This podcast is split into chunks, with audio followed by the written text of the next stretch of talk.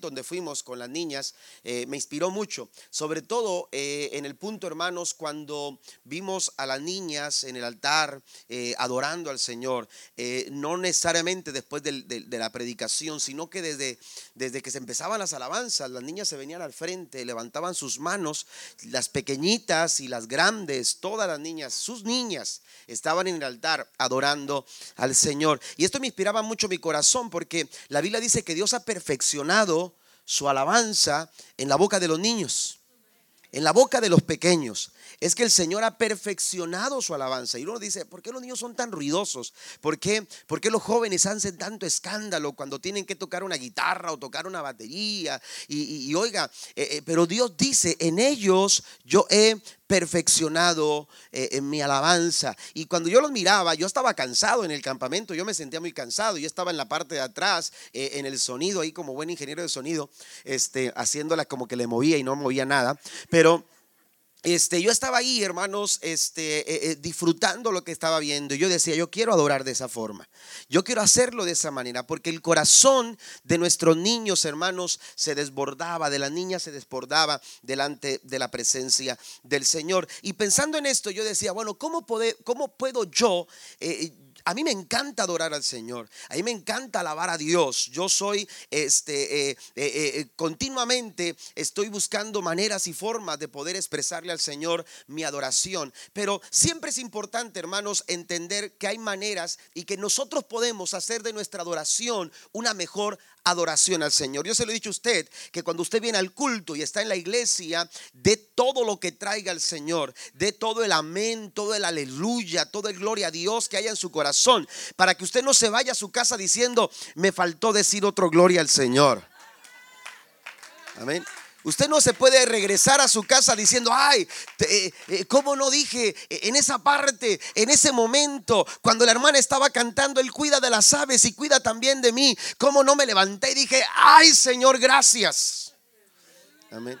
Tenemos que llevar nuestra adoración, hermanos, eh, un paso adelante. Elevar nuestra adoración al Señor es algo que nosotros, dice la Biblia, si usted va al Evangelio según San Juan, voy a leer algunas citas eh, eh, que quiero que vaya conmigo, por favor, y, y la vayamos descubriendo juntos en San Juan capítulo número 4 cuando Jesús se encuentra con una mujer, una mujer que no era parte del pueblo de Dios, una mujer que era eh, señalada por su mala reputación, por eh, su mala conducta, por su mal proceder y lo que usted quisiera notar. Pero en la Biblia nos encontramos que esta mujer se, eh, se entrevista con el Señor y, en, y en San Juan capítulo 4 Habla el Señor con ella en el verso número número 4 dice en el camino tenía que pasar por Samaria entonces llegó estoy leyendo la nueva traducción viviente y dice el verso 5 entonces llegó a una aldea samaritana llamada Sicar cerca del campo que Jacob le, le dio a su hijo José. Allí estaba el pozo de Jacob y Jesús cansado por la larga caminata se sentó junto al paso cerca del mediodía. Poco después llegó una mujer samaritana a sacar agua y Jesús le dijo dijo, por favor, dame un poco de agua para beber. Él estaba solo en ese momento porque sus discípulos habían ido a la aldea a comprar algo para comer. La mujer, dice el verso 9, se sorprendió ya que los judíos rechazaban todo trato con los samaritanos. Es decir, esa entrevista, esa plática, ese encuentro no debió haberse llevado a cabo, no se debió haber presentado. Ellos lo, lo, correcto, lo bien visto era mirarse de lejos con desprecio, mirarse de lejos con rechazo. Sin embargo, la Biblia nos dice que el Señor, aleluya, está buscando adoradores que le adoren en espíritu y en verdad. Amén. Y el Señor no los anda buscando, aleluya, en, los lugares, eh, eh, eh, en los, en los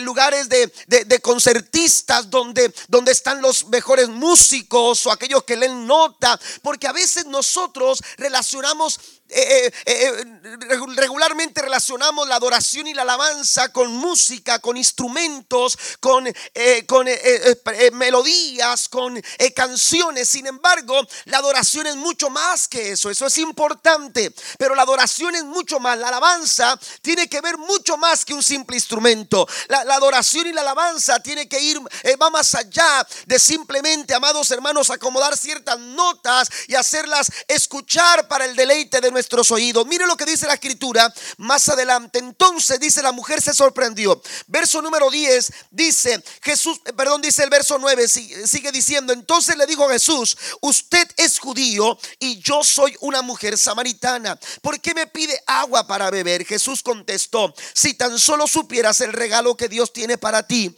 y con quién estás hablando, tú me pedirías a mí y yo te daría agua viva. Pero Señor, usted no tiene ninguna soga ni un balde, le dijo ella. Y este pozo es muy profundo, de donde va a sacar esa agua viva. Además, se cree usted dice superior a nuestros antepas a nuestro antepasado Jacob, quien nos dio de este pozo. ¿Cómo puede usted ofrecer mejor agua que la dice que la que disfrutaron él y sus hijos y sus animales. Jesús contestó, cualquiera que beba de esta agua pronto volverá a tener sed, pero todos los que beban del agua que yo doy no tendrán sed jamás. Alguien alaba al Señor por ello esa agua se convierte en un manantial que brota con frescura dentro de ellos y les da vida eterna. Por favor, Señor, le dijo la mujer, deme de esa agua. Así nunca más volveré a tener sed y no tendré que venir aquí a sacar agua. Jesús le dijo, ve y trae a tu esposo. No tengo esposo, respondió la mujer. Es cierto, Jesús le dijo, no tienes esposo porque has tenido cinco esposos y ni siquiera estás casada con el hombre con el que ahora vives. Ciertamente dijiste la verdad. El verso 19 dice, Señor, dijo la mujer, seguro que usted es profeta, así que dígame, porque ustedes los judíos insisten, y esto es lo que tenemos que, que ver con claridad, insisten que en Jerusalén es el único lugar donde se debe de adorar. Solamente ese era el pensamiento judío. El pensamiento judío, eh, su liturgia, sus, eh, sus escritos, lo, lo, que les enseñaban sus antepasados es que para adorar, como se debía adorar, había que hacerlo, hermanos. Aleluya, relacionarlo todo con Jerusalén. Aleluya. Y hay quienes solamente piensan en la adoración como expresiones de canciones, como expresiones de alabanza, como expresiones, hermanos, eh, Pero mira lo que dice esta mujer. Los judíos creen que solamente Jerusalén es donde se debe adorar, mientras que nosotros los samaritanos afirmamos que es aquí, en el monte Jericim, donde adoraron nuestros antepasados.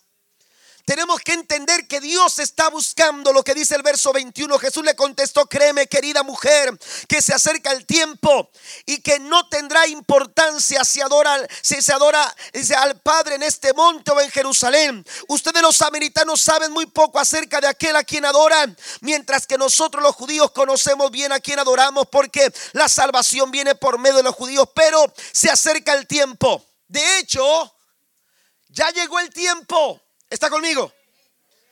Dice el Señor, se acerca el tiempo, pero de hecho, amén, ha llegado la hora.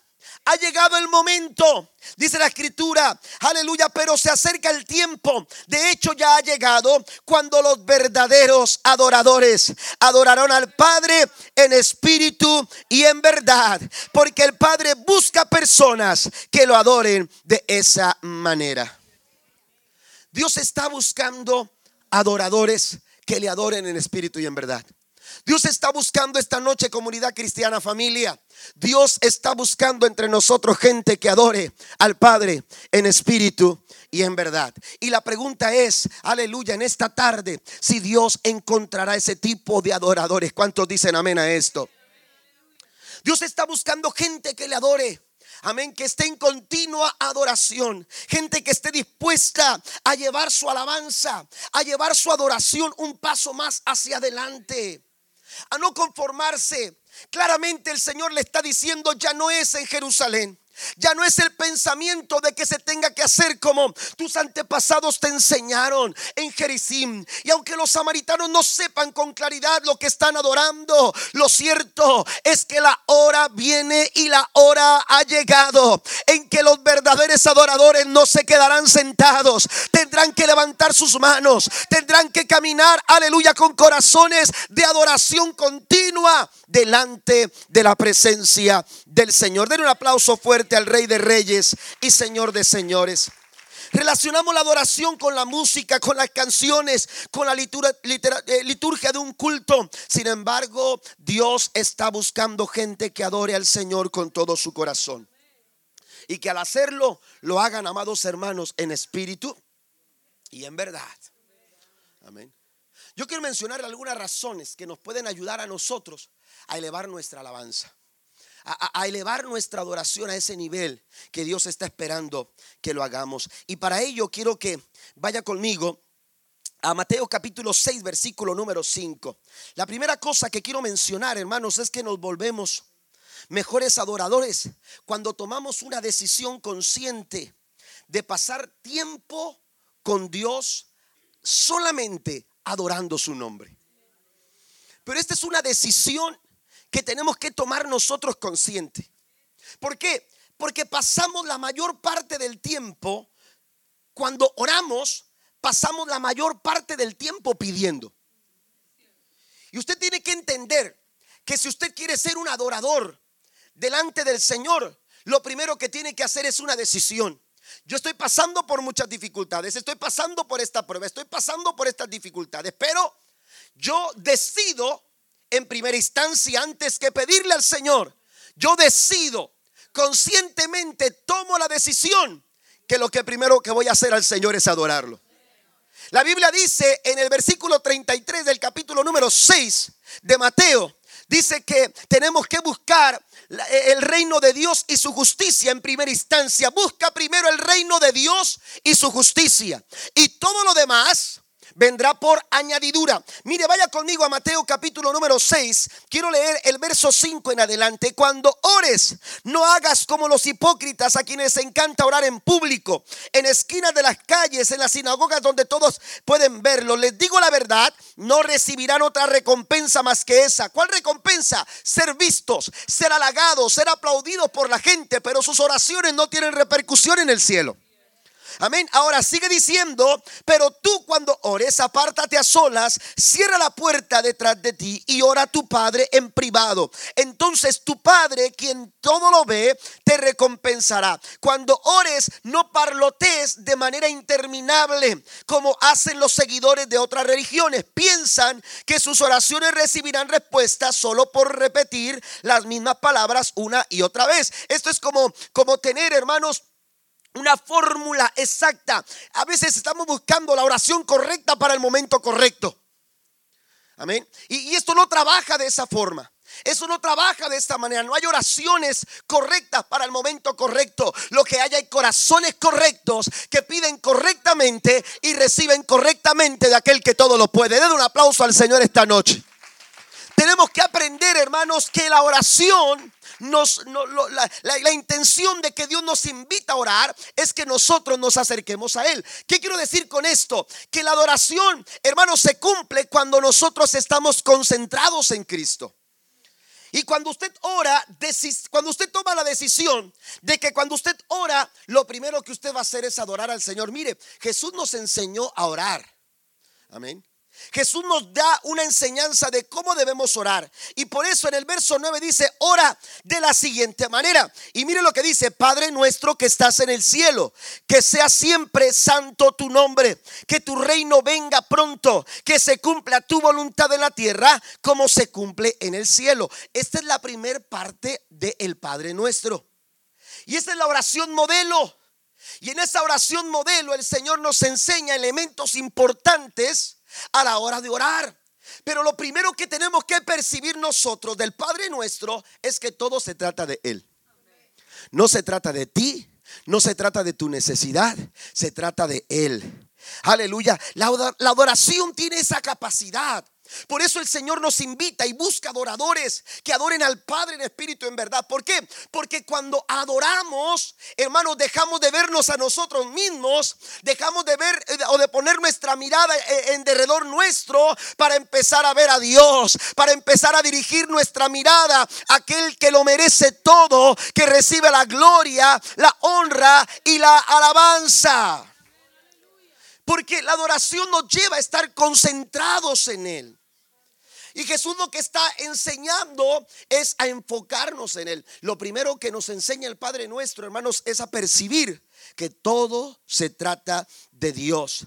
Dice la escritura, Padre nuestro, dice, estás en el cielo, tu nombre sea, dice, santo para siempre, tu reino venga pronto, escuche, está hablando de Él, está hablando de Él, se está enfocando en Él. Y cuando tú adoras, te estás enfocando en Él, estás poniendo tu mirada en Él, estás poniendo tu atención en Él. Mire, cuando vamos nosotros al Antiguo Testamento, nos damos cuenta, aleluya, que Dios les dio leyes exactas, eh, eh, instrucciones exactas para que ellos desarrollaran, aleluya, alguna serie de sacrificios. Y algunos de ellos tenían que ver con el agradecimiento que había en el corazón del, que debía haber en el corazón del pueblo por lo, por lo que Dios había hecho con ellos de sacarlos de la esclavitud de Egipto. Y entonces, amados hermanos, los israelitas tenían que puntualmente cumplir con este tipo de instrucciones, pero todas tenían un propósito y un plan de parte del Señor.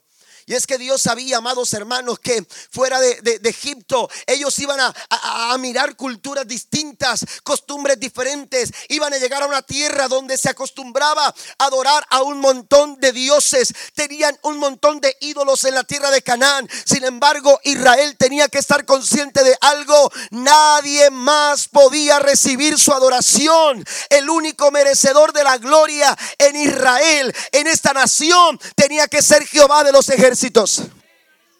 Dios no comparte su gloria con nadie. Dios no comparte su gloria con nadie. Y si Cristo no es la prioridad en tu vida, tú estás poniendo tu mirada en otra parte. Tu adoración no está bien dirigida. Tu adoración no está bien eh, eh, enfocada. Nosotros tenemos que hacer a Cristo nuestro, nuestro primero, nuestro único Dios. El merecedor de toda gloria se llama Jehová de los ejércitos. La adoración tiene la capacidad de llevarnos a una, eh, eh, a una concentración, a un enfoque aleluya, de Dios. Y por eso el Señor le dio estas instrucciones al pueblo de Israel. Para que ellos estuvieran siempre mirándolo a Él. Para que, para que ellos estuvieran siempre concentrados. Aleluya, con su mirada puesta en el Todopoderoso. Número dos. La siguiente, el siguiente factor o la siguiente razón, hermanos, que tenemos que considerar para eh, eh, eh, crecer en nuestra adoración, aleluya, es que tenemos que ser emocionalmente libres. Aleluya, Satanás siempre trata de esclavizarnos. Amén. Con el pecado, la preocupación es una forma de esclavizar el corazón del hombre. Por eso cuando usted va a la Biblia se va, a, se va a dar cuenta que Dios una y otra vez te dice, no te, no te preocupes, no te angusties, no, no te, no te, no te eh, eh, deprimas, no, no te dejes llenar de ansiedad tu corazón. Y si algo hoy en día, hermanos, está aumentando, si algo va a la alza en el corazón del hombre, son este tipo de problemas.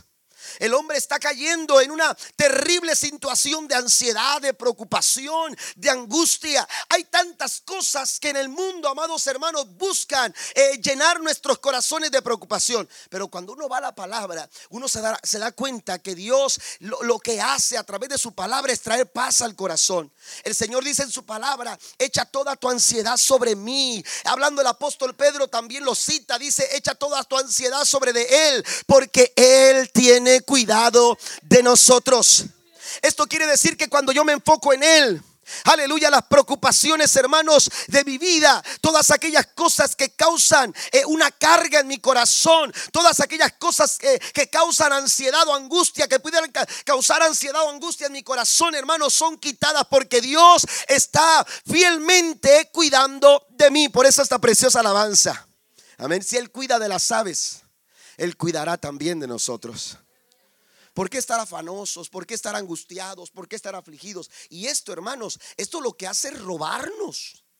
Amén. La, tranquilidad y la paz para poder adorar al Señor con libertad para poder adorar el nombre del Señor con libertad. Mire, Filipenses capítulo 4, versículo, eh, versículo 1 en adelante.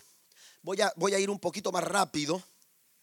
En Filipenses capítulo 4, versículo 1, Pablo escribe en el verso número 1 en adelante, por lo tanto, mis amados hermanos, manténganse fieles al Señor. Los amo y anhelo verlos, mis queridos amigos, porque ustedes son mi alegría y la corona que he recibido por mi trabajo. Ahora les ruego a Evodia y a Sintique dando, dice, dado que pertenecen al Señor, que arreglen su desacuerdo. Y, y te pido a ti, mi fiel colaborador, que ayudes a estas dos mujeres porque trabajaron mucho a mi lado para dar a conocer a otros la buena noticia. Trabajaron junto a Clemente y mis demás colaboradores cuyos nombres están escritos en el libro de la vida.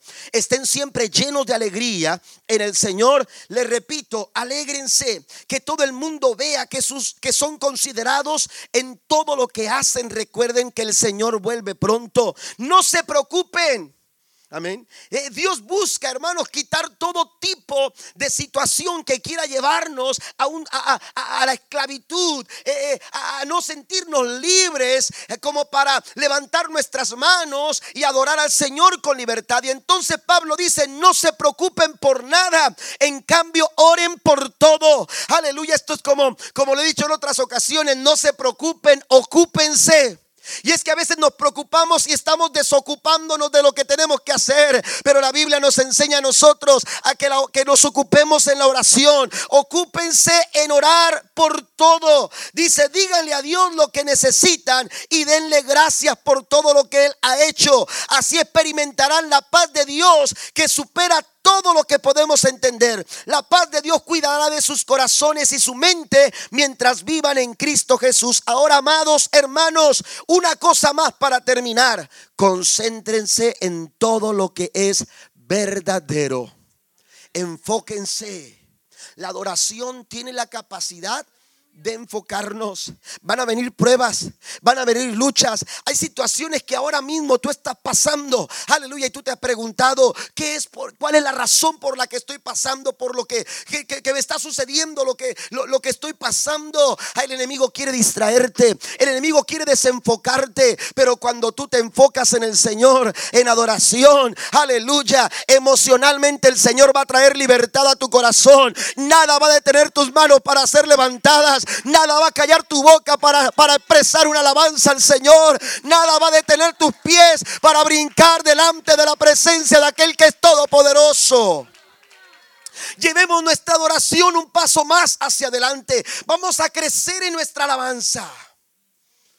Pero lo vamos a lograr, hermanos, si nosotros permitimos que Dios haga su obra en nuestros corazones y nos dé la libertad que nosotros necesitamos. Amén. No permita que las pruebas y las luchas, que los momentos complicados de la vida lo detengan. Pablo estuvo encarcelado y por eso Pablo le habla a los filipenses. Ellos lo vieron, ellos sabían, ellos, ellos sabían por lo que Pablo pasó. Aleluya, las historias de Pablo en Filipo las conocían. Ahora Pablo les escribe a ellos y les dice, no se permitan, aleluya, sentirse esclavos por las circunstancias de su vida. Si están pasando por algo, vayan a Dios en oración, concéntrense en el Señor y Dios va a resolver cualquier situación a su favor yo pasé por esto, estuve encarcelado, aleluya, estaba Pablo en Filipo, según capítulo 16 del versículo 16, en adelante del libro de los Hechos. La Biblia dice que Pablo y Silas fueron encarcelados, estaban amarrados completamente, pero sus corazones estaban libres para seguir cantando alabanzas al Rey Eterno. ¿Y qué sucedió cuando cantaban? La Biblia dice que la misma cárcel se estremeció, se simbraron los cimientos, el fundamento de aquel lugar fue simbrado y quedaron completamente libres. Hace algunos años atrás, mi cuñado Charlie grabó esta canción y el hermano Pablo Sergio González también. Eh, eh, el hermano Sergio y yo la habíamos estado eh, este, trabajando cuando estábamos en la escuela bíblica eh, esa melodía. Y esa, es el coro dice, así quiero yo amarte como te amo Esteban. Así quiero yo amarte como Pablo entre cadenas.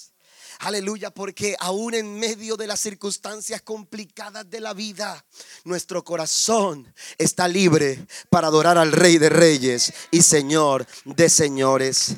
Número tres, nuestra alabanza va a crecer, amados hermanos, a medida de que nosotros tengamos un mayor conocimiento de quién es Dios. ¿Quiere crecer en su adoración?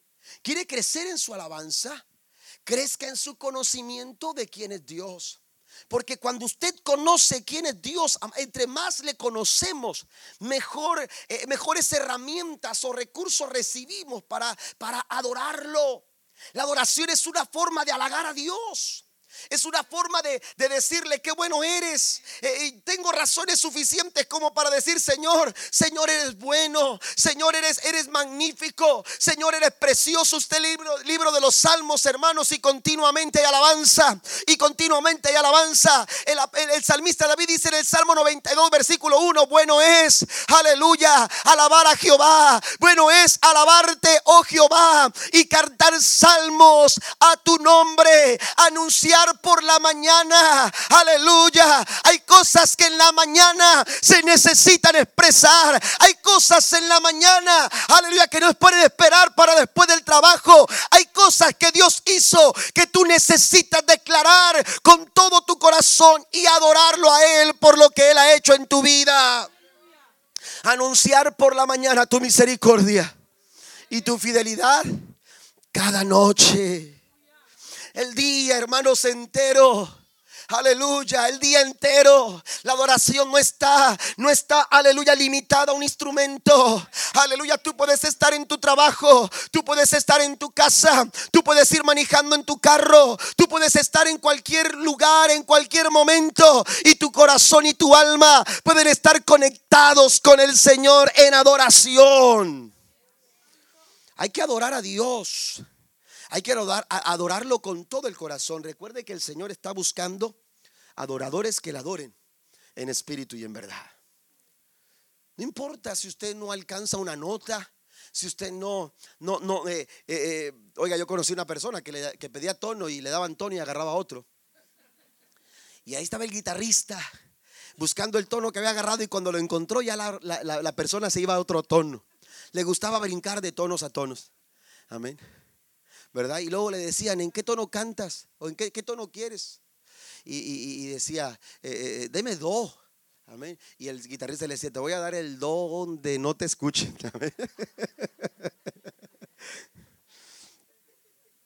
Hay gente que no tenemos, hermanos, eh, eh, quizás no tenemos esa capacidad para, para, para, entonar. Eh, quizás cantamos sin, sin, sin, poder entonar, pero la adoración no está limitada. Aleluya, un recurso como este. La adoración es un estilo de vida. Aleluya, tú puedes estar en cualquier padre y ser un perfecto adorador. Un adorador que adore al Señor en espíritu y en verdad. Dios está buscando adoradores que lo adoren en espíritu y en verdad.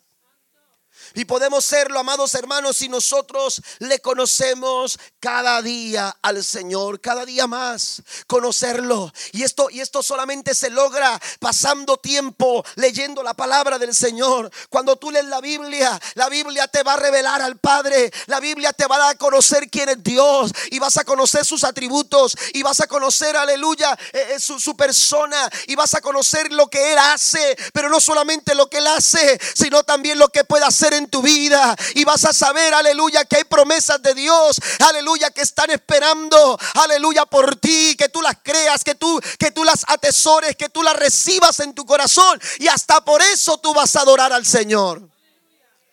Dios está buscando esta clase de adoradores. Siguiente, número cuatro. También, amados hermanos, podemos crecer en nuestra alabanza y en nuestra adoración cuando aprendemos a meditar en las gloriosas obras que el Señor ha hecho en nuestras vidas. Amén.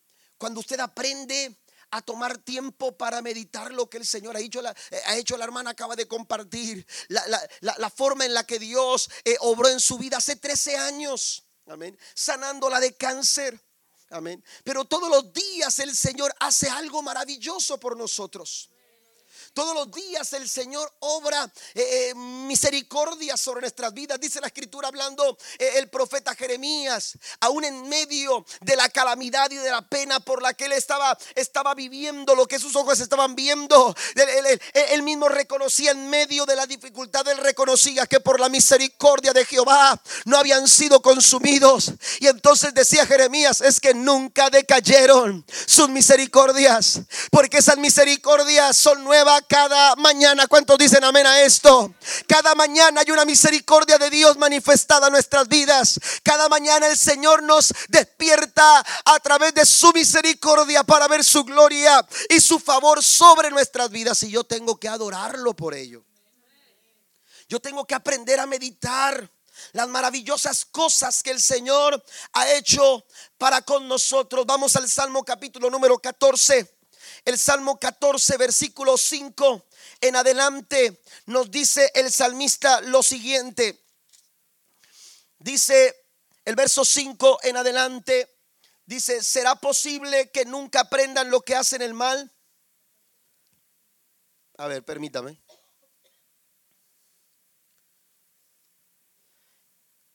Bueno, esta no es la cita.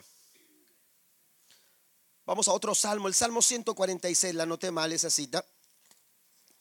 Pero el Salmo 146, una y otra vez, a, través de los salmos, el salmista nos expresa su gratitud. Aleluya, su gratitud por las, por, por las cosas que el Señor ha hecho en el pasado. El Salmo 146 dice, Alabé al Señor mientras viva. El verso número 2. Cantaré alabanza a mi Dios con el último aliento. No pongan su confianza en los poderosos. No está allí la ayuda para ustedes. Ellos al dar su último suspiro vuelven al polvo y todos sus planes mueren con ellos. Pero felices los que tienen como ayudador al Dios de Israel. Los que han puesto su esperanza en el Señor su Dios. Él hizo el cielo y la tierra, el mar y todo lo que en ellos hay. Él cumple todas sus promesas para siempre. ¿Cuántos alaban al Señor? Porque Él ha cumplido sus promesas para siempre. Y por ello dice, lo voy a alabar hasta el último aliento de mi vida, hasta el último suspiro. No dejaré de alabar al Señor. Número 5, también podemos crecer en nuestra adoración. Aleluya, cuando meditamos en la gracia de Dios para nuestra vida. Amén. ¿Quiénes éramos nosotros? En qué situación nos encontrábamos. ¿De dónde nos sacó el Señor? Éramos, muchos de nosotros éramos señalados. La mujer samaritana. La mujer samaritana era señalada. Yo lo he mencionado otras ocasiones. Esta mujer llegó en un momento en el que las mujeres no acostumbraban a salir por el agua. Ellas, las mujeres de su casa, tenían una hora exacta para salir. Era su tiempo. Era el momento en que ellas salían. Y era una forma de sentirse, amados, eh, de alguna manera relajadas para salir y platicar. Usted sabe que las mujeres casi no platican. Entonces era su momento. Iban todas con su cántaro y mientras una sacaba el agua, la otra platicaba con la vecina y que está preparando para la comida. No, hombre, estoy preparando algo riquísimo. ¿Y qué está haciendo? Estoy haciendo, oiga, y, empezaban a platicar. ¿Y, cómo lo hace vecina? Eh, bueno, eso lo estoy deduciendo yo, ¿verdad? A lo mejor hay quienes están buscando ahí en la Biblia. ¿Qué versículo es, pastor? Pero esto, es que miren, y, es que no tengo esto, pero se me ocurrió echarle esto. ¿A poco? ¿Y qué tal sabe? Páseme la receta. Y empezaban a platicar ahí. Era su momento, era su tiempo. Pero la mujer samaritana estaba escondida, esperando que no quedara ninguna de ellas, porque ella se sabía indigna. Ella sabía que la miraban de, eh, con una mirada de rechazo. Ella sabía que, que, que la, que la señalaban. Es la mujer indigna. Es la mujer que cinco maridos ha tenido y que ahora, que con el que ahora vive no es su marido, era una mujer rechazada por, las, por la sociedad. La Biblia dice que a esa mujer Jesús se acerca. Si usted lee el verso 4, dice que le era necesario a Jesús pasar por Samaria. Él necesitaba pasar por Samaria. Y es que hermanos, hermanos, esta historia se repite una y otra vez. Aleluya, nosotros también estuvimos en ese pozo. También estuvimos en esa misma condición. Pero sabe que hubo uno, aleluya, que le fue necesario pasar por donde tú estabas. Aleluya, nadie quería acercarse, nadie quería hacer algo por ti, nadie quería, aleluya, ayudarte. Pero decía el salmista, benditos aquellos felices que tienen como ayudador al rey de Israel, al Dios de Israel. A Jesús le fue necesario pasar por el pozo donde tú te encontrabas. Y él también pidió agua. ¿Qué le puedo dar yo al Señor? ¿Qué le puedo dar yo al Señor? ¿Cómo me puedes pedir tú? ¿Cómo es posible que tú me pidas agua?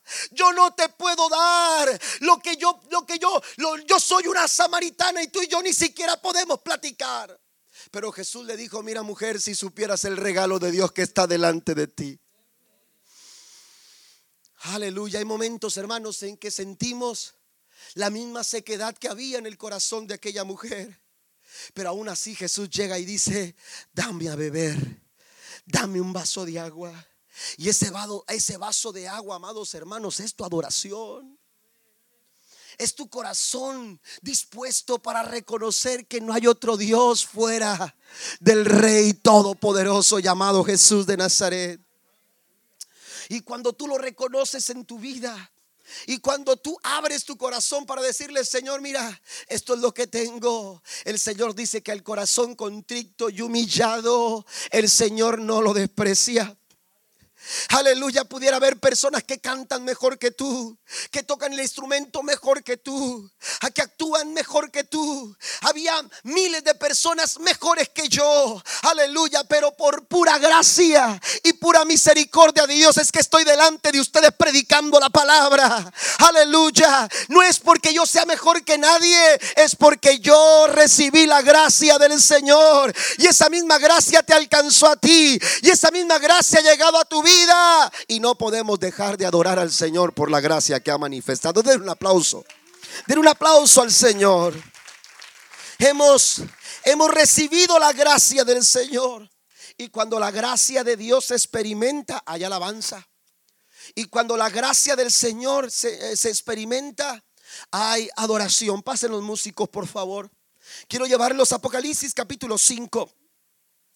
El versículo número, número 6 en adelante dice, entonces vi un cordero que parecía que había sido sacrificado, pero que ahora estaba de pie entre, entre el trono y los cuatro seres vivientes, y en medio de los 24 ancianos tenía siete cuernos y siete ojos, que representan los siete aspectos del Espíritu de Dios, el cual es enviado a todas las partes de la tierra. Él pasó adelante y tomó el rollo de la mano derecha del que estaba sentado en el trono. Y cuando tomó el rollo, los cuatro seres vivientes y los veinticuatro ancianos se postraron delante del Cordero. Cada uno tenía una arpa y llevaba copas de oro llenas de incienso, que son las oraciones del pueblo de Dios. Y cantaban un nuevo canto con las siguientes palabras. Tú eres digno de tomar el rollo y de romper los sellos y abrirlo, porque tú fuiste sacrificado y tu sangre pagó el rescate para Dios. De gente de todo pueblo, sí, de todo pueblo. Aquella mujer dijo, los judíos dicen esto, los samaritanos dicen lo otro, pero el Señor está diciendo, va a llegar el momento, mujer, en que en el sur de Texas se va a escuchar una adoración como nunca se ha escuchado en ninguna otra parte. Vas a ver que va a llegar el momento y la hora ha llegado, dice la escritura. Este es nuestro tiempo. Este es tu tiempo. Este es tu momento. Nadie te puede robar el momento como para adorar al Señor por la gracia que Él ha manifestado sobre tu vida. Usted mejor que nadie sabe lo que Dios ha hecho en usted. Y a veces la gente se pregunta, ¿y por qué esa persona llora tanto? ¿Y, por, qué, por qué siempre está levantando las manos? ¿Y por qué siempre está dando un gloria a Dios? ¿Y por qué siempre está en la iglesia? ¿Y por qué siempre trae Biblia? ¿Y por qué siempre está hablando de Cristo? Es que al que mucho se le ha perdonado, ¿cuántos han sido perdonados esta noche? Eso solo fue por gracia. No lo merecía usted, no lo merecía yo. Yo merecía castigo. Yo merecía la muerte. Pero por la gracia del Señor, recibimos a cambio vida y vida en abundancia. ¿Usted cree que no podemos adorarlo? ¿Usted cree que no podemos alabarle? ¿Usted cree que estamos limitados como para expresar nuestra adoración al Señor? Si usted ha experimentado la gracia de Dios, usted tiene todo lo necesario como para dar su mejor alabanza y su mejor adoración al Rey. Alguien dice gloria al Señor por ello. Sigue diciendo, de todo pueblo, tribu, lengua y nación. Y las has transformado en un reino de sacerdotes para nuestro Dios. Y reinarán sobre la tierra. Y entonces volví a mirar y oí la voces de miles y de millones de ángeles alrededor del trono y de los seres vivientes y de los ancianos. Ellos cantaban en un potente coro, digno es el cordero que fue sacrificado, de recibir el poder, las riquezas y la sabiduría y la fuerza y el honor y la gloria y la bendición. Y entonces oía toda criatura en el cielo y en la tierra, debajo de la tierra y en el mar que cantaban, bendición y honor y gloria y poder le pertenecen a aquel que está sentado en el trono y al cordero por siempre y para siempre. Póngase de pie, por favor, conmigo. Él merece toda nuestra alabanza, pero Él merece nuestra mejor alabanza. Él merece nuestra mejor adoración. Hay una última cosa. Hay, una última razón que puede ayudarnos a crecer en nuestra adoración. Cuando yo miraba a los niños, a las niñas adorar en aquel campamento, yo decía, Señor,